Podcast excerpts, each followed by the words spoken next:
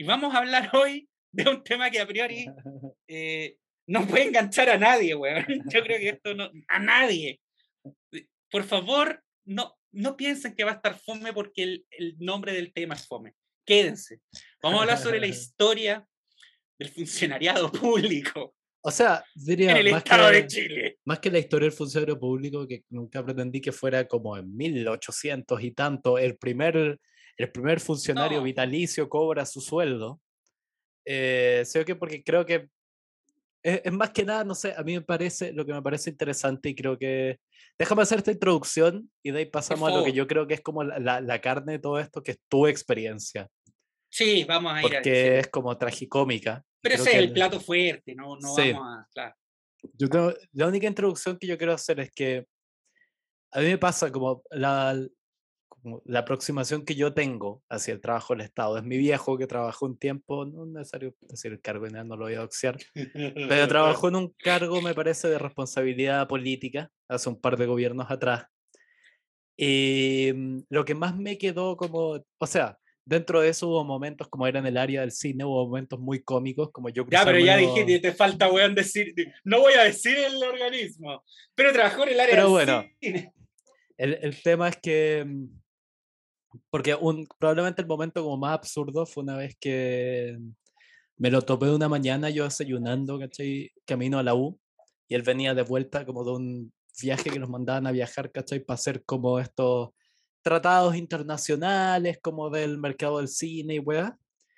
Y mm, como buen además, organismo público, si de repente tenía como uno en Alemania y de ahí había uno como en Austria, siempre lo obligaban como a ir a Alemania, volver a Chile y partir a Austria. Nunca había la opción de viaje interno, porque la burocracia es estúpida. Oh, Y me lo encuentro, venía llegando, no sé, po, eh, acá en invierno, además, entonces verano europeo, venía llegando como al festival, ponte tú que del festival de Cannes y te toca ir de San Sebastián, como dos ciudades paradisíacas. Mm, y como que digo, "Oye, ¿cómo estás? Y no sé qué se siente, me dice, "Oh, estoy tan cansado de viajar. Y dije como, oye, weón, estoy con la princesa Diana acá, ¿qué es esa queja, weón? ¿Qué mierda es esa queja? Estoy tan cansado de venir de un festival internacional de cine, ahora tengo que partir a otro, odio mi vida. Yo fue como, corta el hueveo. Qué terrible, qué terrible horror tener que tu vida. de festival en festival. Claro, igual me entendió un poco, pero de ahí también la entendí porque él es como muy de esa gente que los aire acondicionados de los aviones lo hacen mierda, ¿cachai? Donde llega resfriado sí o sí.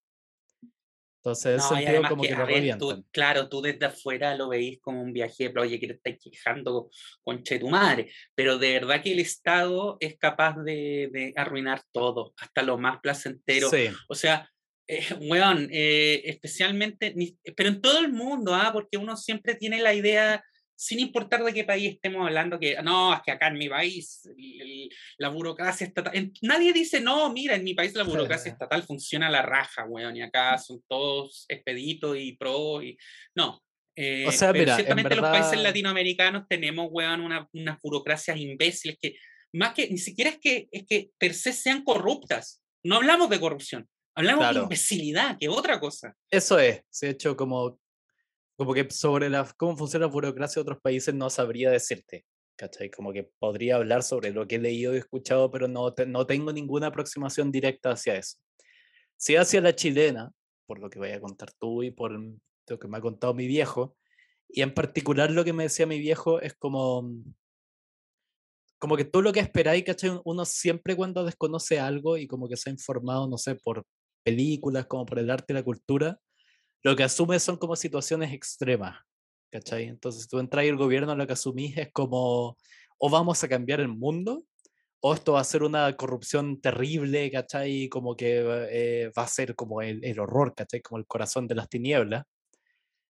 Pero mi viejo me decía, con lo que te encontráis, es gente como, no sé, generalmente los nuevos que entran tienen ganas de hacer cosas, tienen Sí. buenas, tienen intenciones genuinas, tienen ideas que muchas veces son muy buenas, como porque te traen una perspectiva fresca, pero a la hora de aplicarlas, me dijo, tú no tenés idea en el Estado lo desmoralizante que es.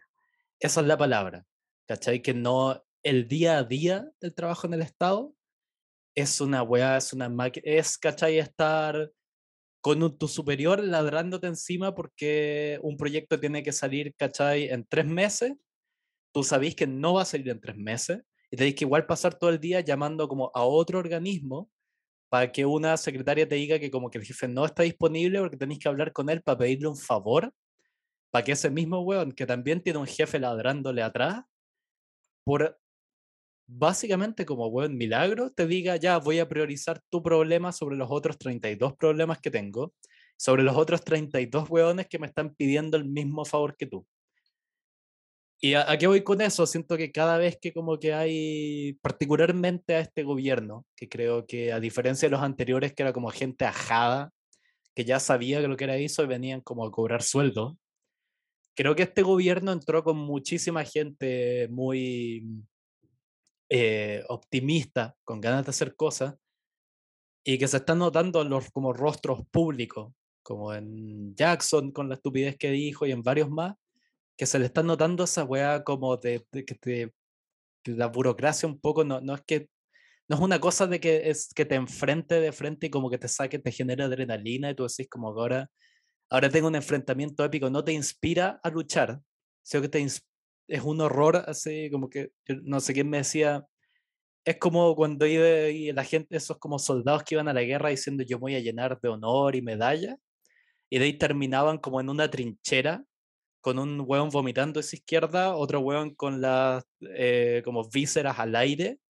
Es como... Francesco vomitando de sangre. claro, pero es como esas historias que hay de las trincheras, que es como, el olor, las enfermedades, ¿cachai? Esa como miseria que experimentáis, el estado en cierto sentido es similar. Hay un nivel como de miseria al día a día que mucha gente no se espera que ocurra. Y mis dos confirmaciones, aquí te doy la pata, son lo que me dijo mi viejo y tu experiencia. Sí, eh, a ver, yo, yo, yo le, eh, le concedo algo a, aquellos cultores de Q, de la conspiración del QAnon, en cuanto que yo creo que eh, sí podemos hablar de un deep state, pero no, no solo en Estados Unidos, en todo el mundo hay un estado profundo. Claro. el funcionariado, la, la, el corazón mismo de, de, del Estado. Y parafraseando, yo creo que les viene muy bien, parafraseando una frase del personaje de Tony Dalton de eh, Lalo Salamanca en Better Call Saul, son como cucarachas, pero no en un sentido despectivo, son como cucarachas porque podrían sobrevivir una catástrofe nuclear y seguirían ahí. Ese tipo de funcionario que, que dura dictaduras, gobiernos democráticos de izquierda, de derecha, y están ahí, y no se mueven. Y que son, como esos pollos que les cortáis la cabeza y siguen corriendo un poco. Y eso existe. Eh, sí, o sea, a ver, eh, mira, eh, hay varias cosas que aclarar acá. Y lo bueno es que este es un podcast de historia, así que voy a hablar un poquito de historia para aclarar algunos conceptos. Cuando nosotros hablamos del, del Estado y del funcionariado público, lo vemos como algo totalmente opuesto a la imagen que tenemos en nuestro inconsciente colectivo de la meritocracia. Eh, yo me acuerdo perfectamente la, la segunda candidatura de Piñera, cuando ganó el 2009, uno de sus grandes triunfos comunicacionales fue, fue asociar los gobiernos de la concertación con burocracia, funcionariado público, con ese... E, en esos años tú decías concertación y te imaginabas un guan de chaleco con rombos de tono gris, con lentes de, de abuelo, eh, funcionando como tortuga, weón, ¿cachai? Eh, marcando tarjeta, ya, ya. Eh, en cambio, él se presentaba como este empresario dinámico, eh, hacedor, que lograba cosas, lograba metas, y, metí, y hablaba mucho del concepto de la meritocracia, meritocracia, de no pituto, sí meritocracia. ¿Por qué digo todo esto? perdón, interrumpo, pero siempre es una gracia como no pituto, sí meritocracia, y por eso voy a poner a mi primo en el cargo de mayor responsabilidad política. Es que, es que sí, porque para empezar, teníamos todo trastocado. No solo porque Piñera terminó poniendo familiares en el gobierno, súper no pituto, sino porque la, la burocracia en los países occidentales, incluyendo Chile, ¿sabes de dónde se origina? no se origina porque hayamos querido, weón, no, ¿sabes qué? Una gran forma de organizar la sociedad es tener unos weones de mierda eh, eh, firmándote permisos y, y, denegándote por razones estúpidas. No. Derivan de la idea liberal ilustrada de la meritocracia. ¿Por qué? Porque eh, a los revolucionarios franceses se les ocurrió que, una de las, formas más eh, trascendentales por las, por las cuales iniciar una nueva sociedad era por la administración misma del Estado. El Estado que ellos reciben era una monarquía, donde había funcionarios reales, eh, donde todo funcionaba en base al, al, al de, a la prebenda real, eh, los cargos se heredaban, eh, etcétera, etcétera. Entonces, ¿qué pasa? Eh, toman la idea los franceses toman la idea, ¿sabéis de dónde? Del sistema imperial chino. Para pa allá para atrás se va la wea. Eh, resulta que los chinos tenían un sistema que funcionó, bueno, es demencial, funcionó desde antes de la era común hasta 1912. O sea, una wea que era el sistema de los mandarines. De ahí viene el mandarín. El, los sí, mandarines eran los funcionarios. Sí esos funcionarios accedían a su cargo a través de los exámenes inferia, in, in, in, infernales, exámenes imperiales, que eran infernales. Bueno, eran infernales. Bueno, que lo, lo, que me da risa ese término es como, suena chistoso, pero conociendo como la historia de burocracia china, se podrían haber llamado así perfectamente. Los Lucas, exámenes infernales. Bueno, no te imagináis, era tremendo. ¿cachai? Era tremendo, era tremendo. Era, la wea consistía en que se hacía un examen imperial eh, como, que podríamos definir como una mega PSU, PDT, una selectividad, ¿cachai? Pero brígida, nacional, para todos los que quisieran entrar al, al aparataje eh, administrativo del imperio chino. Todos hacían base a unos exámenes que incluían letras, ciencias, eh, qué sé yo, historia, la filosofía confuciana, eh, e, era una mega PAA, PSU, weón, pero, pero que podía determinar tu vida, porque e, en ese examen estaba la diferencia entre seguir siendo un campesino muerto de hambre y pasar a ser un mandarín, pues, weón. Entonces existían en China, en cada, eh, en cada eh, centro provincial, lo que podríamos denominar a nuestros ojos como proto preuniversitarios, que preparaban a los chicos para dar estos exámenes que se hacían una vez cada cierto tiempo, cada cierta cantidad de años, eh, a nivel provincial, a nivel distrital, y el, y el ya onda el para los bacanes, weón, que querían entrar a la ciudad prohibida, en Pekín. Si era una weá, era todo un sistema hiper burocrático, era la burocracia misma. Pero ¿qué hacía este sistema? Permitía que un campesino, si estudiaba mucho, si aprendía mucho, eh, pudiese terminar atendiendo al emperador y con ello asegurando su vida, ¿cachai? Claro. Eh, ¿Y qué pasó? Eh, los, los jesuitas fueron misioneros en China. Y cuando estuvieron misionando en China, antes que lo echaran cagando, eh, se dieron cuenta de cómo funcionaban las cosas, pues, bueno. Y los jesuitas quedaron encantados con este sistema y decían, acá los funcionarios son electos entre los mejores de los mejores en base a su capacidad eh, técnica, sus conocimientos. O sea, esto es como la utopía de Tomás Moro, pero llevada a la realidad. De hecho, decían el parangón, decían esto es lo más cercano que hemos visto a la utopía de Tomás Moro. ¿Y qué pasó? Voltaire fue alumno de los jesuitas en Francia. Ahí y Voltaire dijo, acá lo que tenemos que hacer es copiar el sistema de los chinos. Y se crea, eh, en Francia hasta hace poco, hasta Macron, que le cambió el nombre, existía la escuela, la, la, la, escuela nacional del funcionariado. O sea, tú ibas a una, a una escuela para ser funcionario, era una cosa muy. Sí, sí, ¿cómo que se llama burocrática? Tiene un nombre famoso creo que Macron salió de esa, sí. Como... Macron, se la, Macron se lo cambió ahora, pero es como que tú entras a esa weá y tenías sí. asegurado un trabajo en el Estado para el resto de tu vida y muy bien sí. pagado. Sí, se llama pero recordar que cómo se seco. llama. Sí, pero lo que te decir siempre me causa gracia que todo, como los procedimientos oficiales en China, tiene esa como doble labor de como elegir a la gente más adecuada, pero también siempre llevan como, eh, cargan con una cuota de humillación que es como vas a elegir al que va, pero para eso tienen que sentarse, sentarse en estas sillas y como mesitas de preescolar, eh, que les quedan chicas y como responder como dibujar un pato. Como que da la impresión de que todo en China tiene el doble rol como de humillarte. De humillarte. Sí. Pero si además esos exámenes eh, no eran, eh, qué sé yo, no eran preparar la PCU, pues, bueno, no era hacer muchos ensayos y pasarse noches sin dormir estudiando. O sea, los cabros se iban, weón, a los, no sé, la familia eh, de campesinos pobres, weón, hipotecaba hasta su última gallina para que el cabro de seis años se fuera a estudiar con un maestro que lo preparaba en la capital provincial, que muchas veces eh, lo, lo, abusaba, lo violaba, lo mataba de hambre, eh, para que después quizá, tal vez, el weón pasara el examen. Y esta weá duraba años. O sea.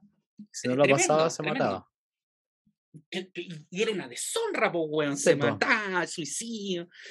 Y los franceses copian esto y después, eh, mediante el proceso de independencia hispanoamericano y todo, todo el influjo del, del, de, de, de, la Revolución Francesa, la Ilustración y, y el, el, republicanismo, mm. esto se, se, se, copia en América, eh, incluido Chile. Y, e inicialmente el funcionariado público, especialmente eh, durante los gobiernos radicales, o sea, eh, era una vía de decir esto hoy es casi como anatema, pero en ese tiempo era así. Eh, era una vía de promoción social y de desarrollo personal llegar a ser funcionario público. Quería hacer un llamado que como que quiero variar la estrategia, cómo llega más gente a nuestro podcast que es como por el momento hace algorítmicamente, como a todos los que nos escuchan, como con eh, fidelidad, aparte de lo del Patreon, que voy a seguir como troleando con eso, es como, porque ya en el, Patreon en particular, los que comentan por el Instagram y todo, creo que se ha formado algo entretenido acá. O sea, quería decir que si tienen algún amigo, sé que les gusta esto, lo escuchan todas las semanas, cuéntenle a un amigo. Como que quiero que así empieza a crecer ¿cachai? Más este podcast. Ah, tú querés mandarlo, mandarlo a misionar, así como Jesús con los apóstoles. No, que, como que la palabra. No, no, no quiero que, que, llegue más gente, como que me gustaría más que este podcast, porque está creciendo. O sea, ya tenemos como mucho, nos siguen y nos escuchan muchísima más gente de lo que alguna vez creímos que iba a, llegar, a llegar a tener. Eso es verdad. Y cada vez son más. Ojalá fuera más por como boca a boca, creo que es más genuino eso. Entonces, si a ustedes les gusta, en algún problema tengan un amigo con el que compartan ciertos gustos, mándenle el podcast. La Sofía, por ejemplo. Claro, si tienen un amigo con los que entre los dos le dan un perro, no por delante. Si tienen un amigo que es pastor de llamas en el altiplano, avísenle. Eso. Para que no sea tan algorítmico, que no alguien como que, que no aparezcamos nosotros como hoy, dado que te gustó Jorge Baradit, quizás te guste esto. Es como que sea más genuino, que creo que es una manera más genuina de llegar a la gente, porque si un amigo le dice como, oye, cacha esta weá, no sé qué, y a otra persona le gusta y van a tener algo en común, como que vamos a haber creado una avenida como de conexión entre dos personas, más que el algoritmo como prediciendo tus gustos. Eso es todo lo que tengo que... es, demasiado impersonal, demasiado inorgánico esto del... Eso, eso, eso, eso, yo quiero, que ya los que tenemos Patreon a mí me entretiene que comenten y como que se nota que como que escuchan, así como que le prestan atención al episodio. Pero bueno, eso es todo lo que tenía que decir. Por favor, cuéntanos tu experiencia en el, en el servicio público. A ver, eh, yo acepté. ¿Qué año? Yo, yo, como que te voy a entrevistar ahora. Sí, yo, yo acepté grabar esto porque, eh, bueno, por, que yo hago este programa contigo y tú eres uno de mis mejores amigos y te tengo mucha estima. Pero tú me estás pidiendo eh, eh, que yo reviva una de las etapas más negras de mi vida, más deprimentes, menos yo satisfactorias. Que, yo creo que me a decir que quería que como que desclasificaras como información sensible. Es como, no, yo, yo creo que como que te voy a hacer que... Información sensible, weón. ¿Qué información sensible voy a desclasificar si trabajé en Carahue, weón?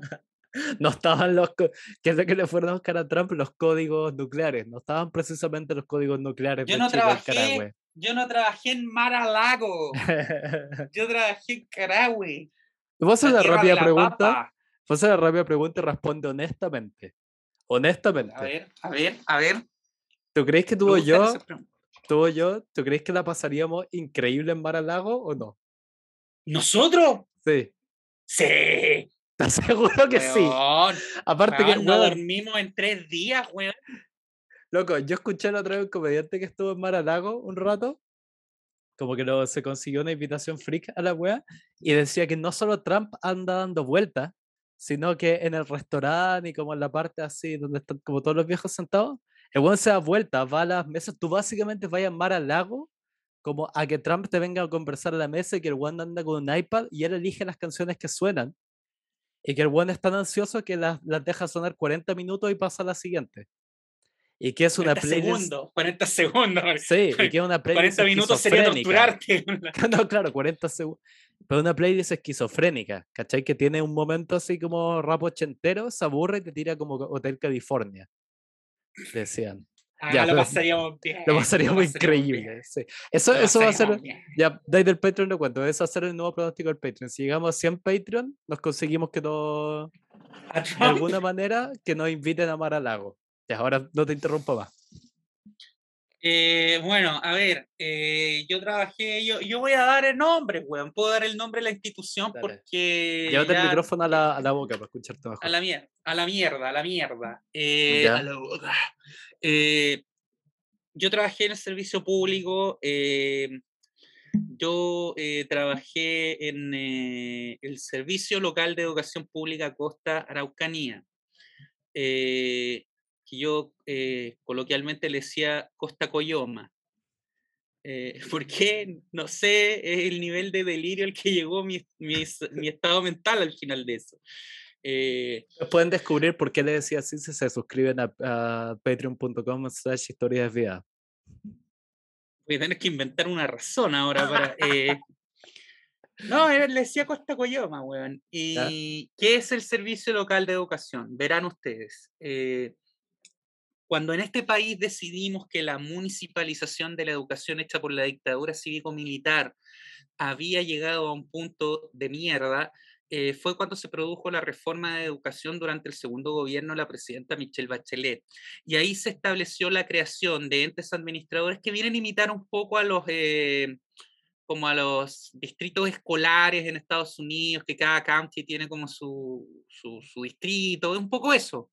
Eh, que, eh, igual que en Estados Unidos, que puede ser que de repente en, en una misma ciudad haya varios eh, eh, distritos, como puede ser que un distrito involucre, weón, medio estado, en esos que habitan cuatro hueones. Eh, y se dividió el país en una serie de servicios locales que iban a administrar a partir de ese momento los colegios que administraban los municipios. Los colegios públicos fiscales volvían a ser del Estado, del Ministerio, mediante estos servicios. Y estos servicios locales eh, se iban a implementar para que no fuera un cagazo tan grande de una manera gradual. Eh, y como todo lo que es gradual, primero, primero había que empezar por algo para que fuese eh, la cobaya, el conejillo de Indias, Cuy, Gainia Peak, dígalo usted como quiera. Y uno de los eh, de, de las zonas de este país que fue ofrecida como ensayo para esto fue la costa de la región de la Araucanía, conformada por las comunas de las, las nombro y ya me empiezo, empiezo a tiritar. Carahue, Teodoro Schmidt, Nueva Imperial, Tolten y Puerto Saavedra.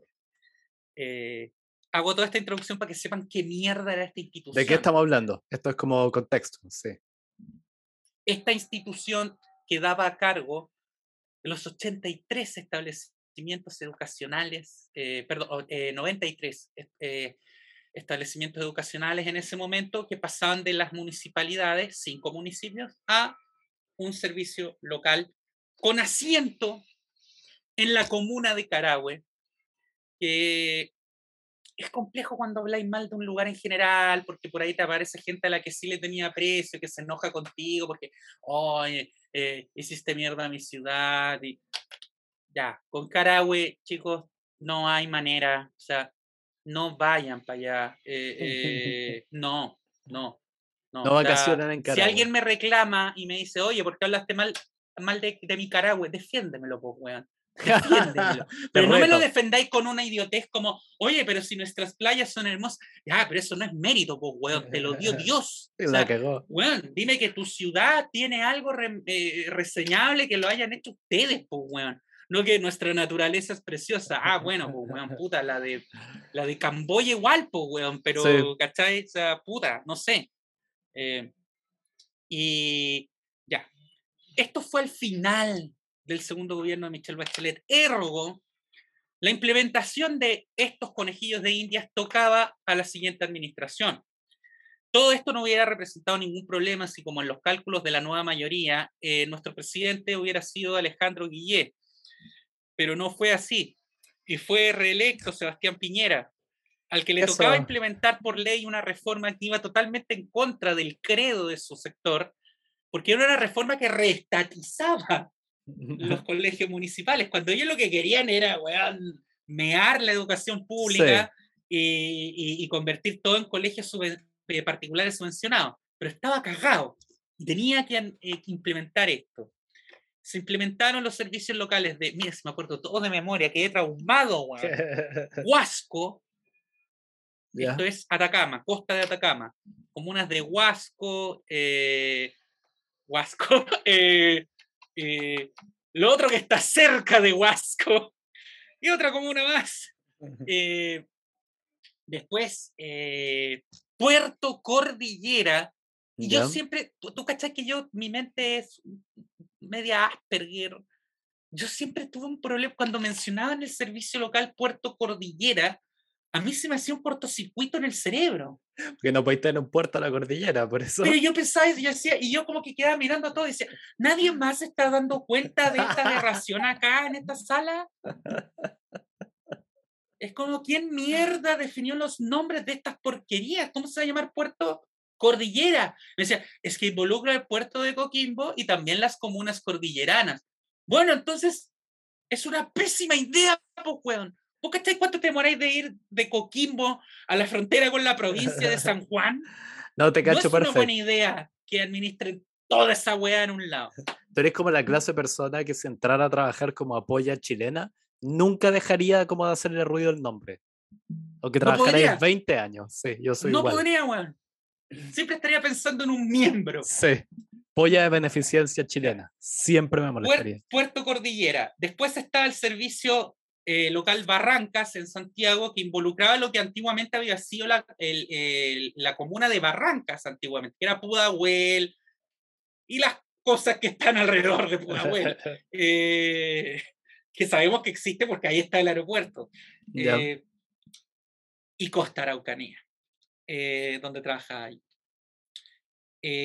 yo entro a trabajar ahí mediante, digamos, mediante un pituto, digámoslo, eh, mediante un pituto, mi amiga, mi amiga, eh, mi familia es amiga del, eh, de un senador de la exconcertación que dijo, oye, este chico está trabajando con, con, con, un jefe horrendo, Carlos Correa, ¿por qué no lo rescatamos y lo traemos acá? Saludos para Carlos. Y lo traemos para acá a su tierra. Quiero decir quiero hacer una, pequeña paréntesis acá para todos los que creen que yo soy el cuico del podcast. El que tengo al lado entró a trabajar en la administración pública por un pituto. Así que cambien todo lo que creían. Oye, pues, absolutamente.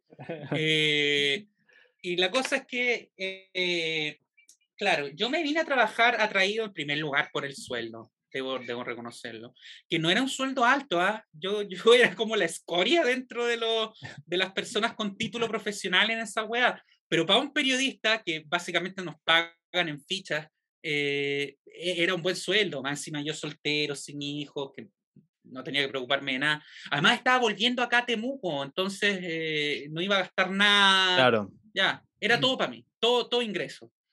Eh, pero también venía con todo el rollo que después se me fue quitando, del idealismo, de, de, implementar y defender al mismo tiempo el legado de la presidenta Bachelet en un área tan sensible como educación y, y, trabajar por, además en una zona de pobreza extrema y asociada con la vulnerabilidad que da el tema indígena. No, si yo venía con todo ese rollo de mierda. Eso, y eso es perfecto, que es justo lo que yo decía, que los que entran al Estado diciendo como voy a hacer una diferencia y no, pues yo voy a hacer una diferencia, soy joven eh, y soy de izquierda progresista, voy a defender el legado de la presidenta en mi, en mi tierra, en mi región, la región más pobre de Chile. Pues caché que eh, la analogía que yo hice para exactamente el soldado que decía voy a librar la tierra de esta escoria nazi y de ahí se encontró una trinchera diciendo qué mierda estoy haciendo.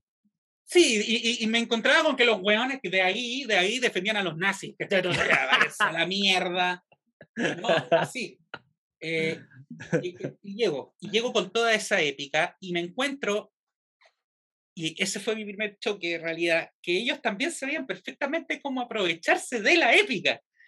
Eh, uh, esto oscuro, esto oscuro. Sí, esta parte oscuro. Sí. Eh, para la gente que no es de la Araucanía ni tiene poronga idea cómo es la Araucanía ni nada, yo tenía que ir todos los días de Temuco a Carahue, que es donde estaba el asiento de esta institución, Carahue es un, es, es un pueblo.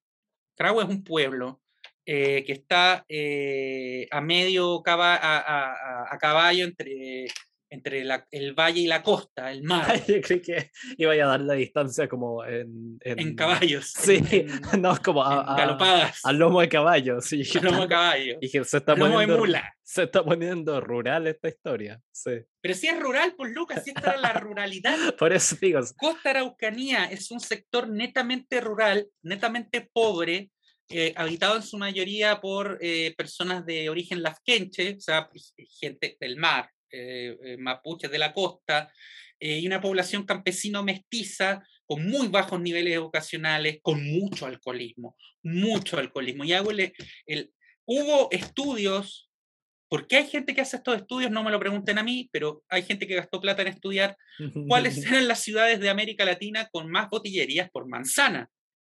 Carahue uh. salió primero. ¿En serio? En los años, en los años inicios de los 2000. Ah, perdió el. Cuando yo fui no había tantas botillerías, pero había muchos ebrios. Lo, lo, único que te iba a decir es que mientras no empecés a, como a describir tu sueldo como en cabezas de ganado, te voy a poder seguir el ritmo. Si ya te ponís como. Mira, el supermercado local. El supermercado local, eh, que es como una cadena de supermercados que está en puras ciudades de tamaño, en puros pueblos, acá en, en, en el sur, eh, para el 18 de septiembre y para las fiestas de fin de año, eh, rifaba y entre los, eh, entre los premios que tenía esta rifa, que sorteaba entre todos sus clientes, había un cordero. Eh, y, lo, y, lo, enlistaba así, ¿ah? sin aclarar mucho si tú tenías que sacrificar y carnear el cordero, pero sí un cordero. Primer premio, un cordero. Estamos hablando de, para gente de Santiago, de Viña, de Concepción, esto es, pero pero sí, el súper te sorteaba un cordero. Segundo premio era una java de vino.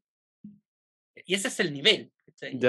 Entonces, eh, eh, eh, de Temuco a Carahue en, en bus, es una hora, es una hora. En auto son 40 minutos, pero yo no tengo auto y no sé manejar, entonces manejo como el orto, entonces bus. Eh, que tenían en ese momento una frecuencia bastante, casi como tomar un bus que se llama San Bernardo o a Talagante, o sea, salen todo el rato. Eh, pero había una empresa que tenía el cuasi monopolio de esto, Narbus, y la nombro porque debería darles vergüenza operar Narcobus. máquinas de esa empresa. Oye, al borde, Narcobus, oye. del coronavirus. Son, casi esas, perdón, son esas empresas que originalmente se llamaban Narcobus y alguien dijo como, es un poco explícito, quítale dos letras.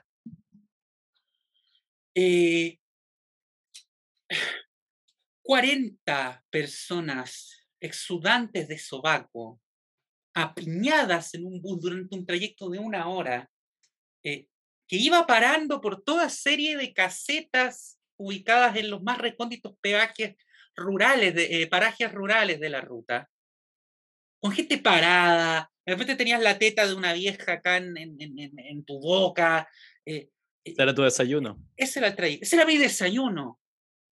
Y cuando después de todo un día de burocracia de mierda, porque además yo tenía una jefa que al lado de ella yo prefiero trabajar como planta con, de planta fija con Satanás.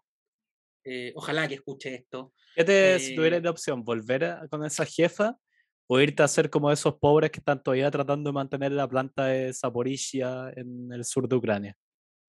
Eso y además mientras me sacan una muela sin ya, entiendo. Eh, de hecho, esta persona ahora es jefa de gabinete de una, de una, de, una persona que yo estimo, no, que yo estimo mucho, que yo, que yo quiero mucho, una gran persona que está ejerciendo un cargo de gobierno en, en, en, una dependencia acá de que perfectamente me podría tener a mí trabajando como su periodista, pero yo sé que no me tiene porque tiene de jefa de gabinete a Satán. Entonces, ah, y, que yo también, insisto, preferiría trabajar con Satanás y hacerle un pete antes que estar de nuevo con esta persona.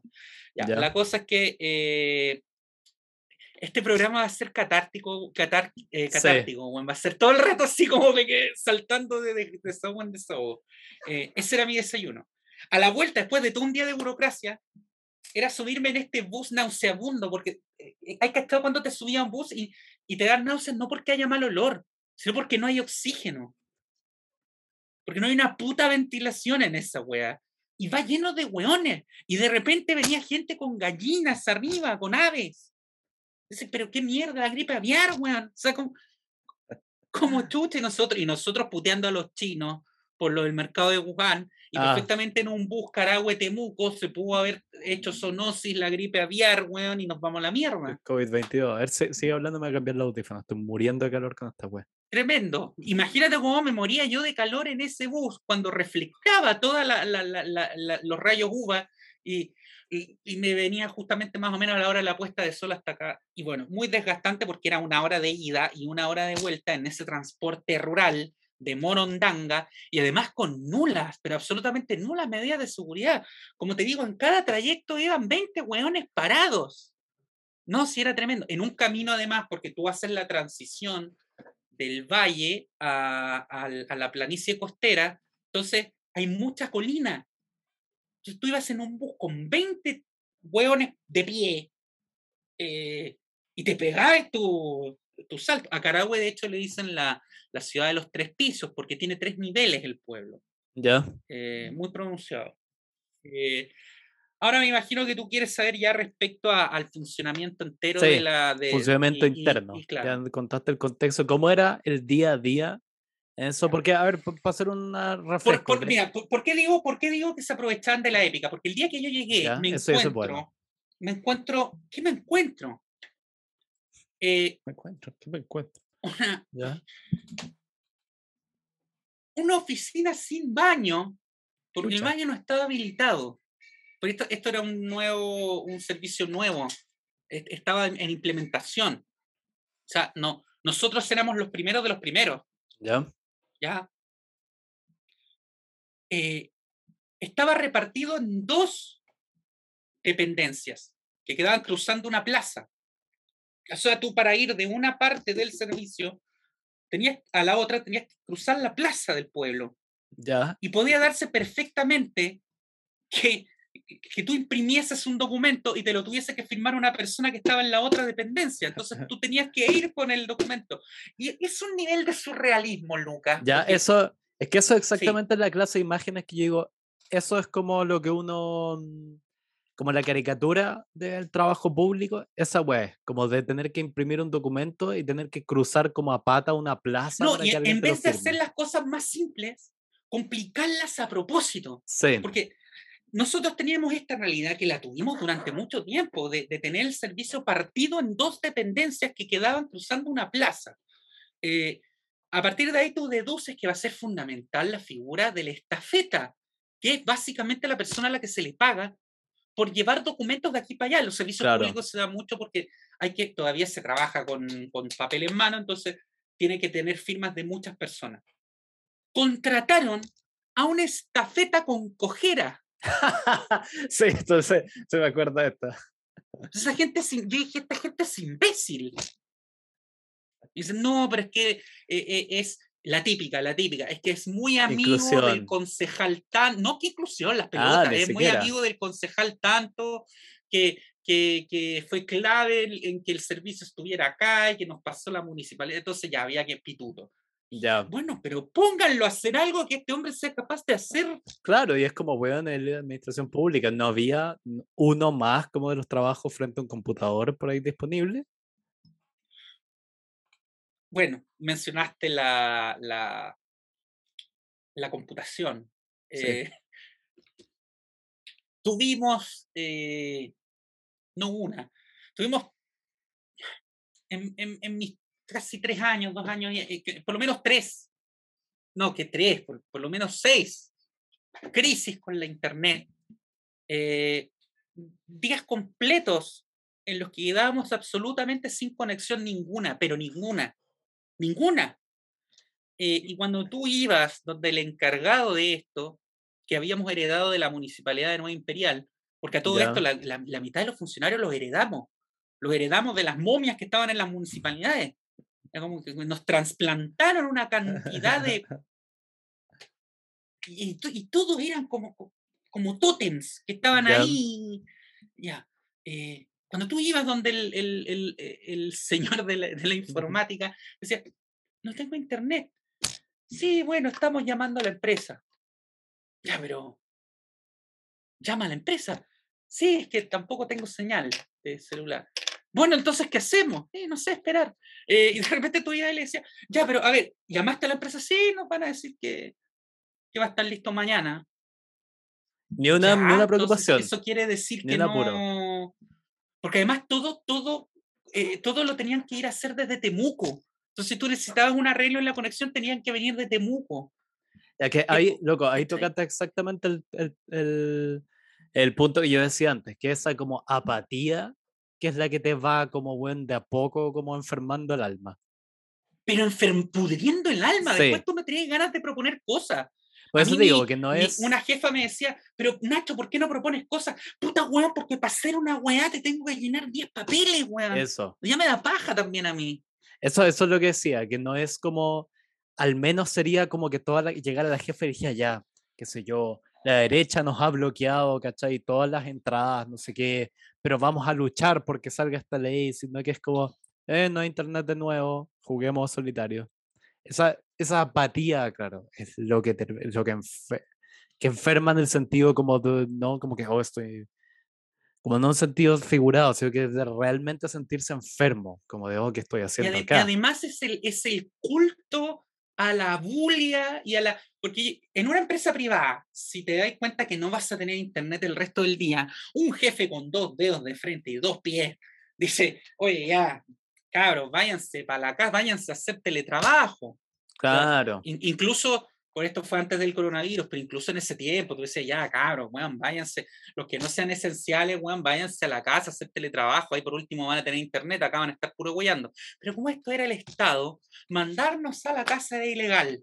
Entonces, si nos mandaran a la casa, hubieran tenido que, weón, que, que, que no sé, que compensar horas, que los papeles, que no sé qué, que, que Oye, a mí me cagaron no sé cuántas veces con las horas extra, weón, porque yo soy idiota también, pero porque ponte tú, de repente yo me quedaba trabajando dos horas después de la, de, con lo que implicaba venir a Temuco después, tratar de encontrar una manera de llegar, o me tocaba un evento allá en Caramo y quedarme hasta tarde. Eh, y, y, yo decía, oye, pero si, si tú bien sabes, porque todos acá lo saben, eh, que yo ese día me quedé con el director hasta las 12 de la noche porque nos, me tocaba acompañarlo a, qué sé yo, bueno, el Festival de la Papa, weón, y no sé qué mierda, y el director tenía que estar en el Festival de la Papa. Y terminó a las 12 de la noche. Yo llegué a mi casa a las 2 de la mañana. Eh, sí, pero es que no llenaste el cometido. No llenaste el cometido y ah. no te lo firmaron, entonces no. Pero, weón, una poronga, o sea, fírmamelo ahora, si tú sabes que... No, pero es que no se puede. Pero, weón, no, es como ya, Vos sabéis que estuve ahí. Hay fotos, weón. De hecho, esas fotos las tomé yo, weón. sabemos que el director estuvo ahí gracias a mí. Yo estuve ahí. O sea, No, pero es que no la, no firmaste, no firmaste el cometido. Oh, ya, y esa, weón, la otra pata de como la enfermedad del alma, como de cómo es realmente el trabajo burocrático, que uno es la apatía y el otro es esa como los trámites. El que todos son 30 procesos, ¿cachai? Uno se puede hacer que está fuera de tiempo. Si tú no hiciste esto, como si era algo para tu beneficio y no lo hiciste entre tal y tal hora, cagaste.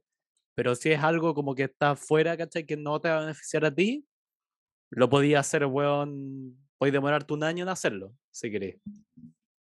No, como un desastre. O sea, eh, ah, estoy tratando de recordar cosas como, como no sé, como, como absurdas que...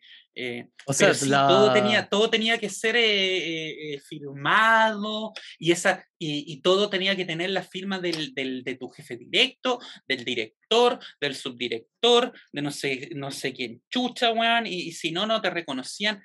como te digo, yo perdí una gran cantidad de horas extra que, que ni siquiera, bueno, ni siquiera quería que me las pagaran, porque eso también eh, mucha gente se aviva y dice, eh, ya, yo voy a hacer 20 mil horas extra para que, me paguen más. Claro. Yo quería tener días de vacaciones, weón. Y también iba con, con otra mentalidad igual más millennial, eh, más floja, si queréis, que para mí esas weas eran para tener tiempo libre, porque ellos estaban acostumbrados a que muchos se quisieran avivar con las horas extra para, para ganar más plata. Pero yo, yo, quería, yo quería tener, eh, eh, tener más horas para irme de fin de semana largo. Oye, para no estar tres horas más acá, puedes saltar ya a la que creo que es el punto más bajo, que es cuando ya empieza la debacle con tu como jefe deprimido. Oh, para tirarlo así como de episodio del cierre. Puta weón, a ver, lo que pasa es que ya eh, se fue el director nombrado por la presidenta Bachelet y y, y, asumir, y asumió eh, el subrogante, que, estaba, eh, que era uno de los subdirectores que estaba nombrado, que era de otro signo político, era de, era de la UBI. Pero así todo yo con él, es amigo mío hasta el día de hoy, una tremenda persona.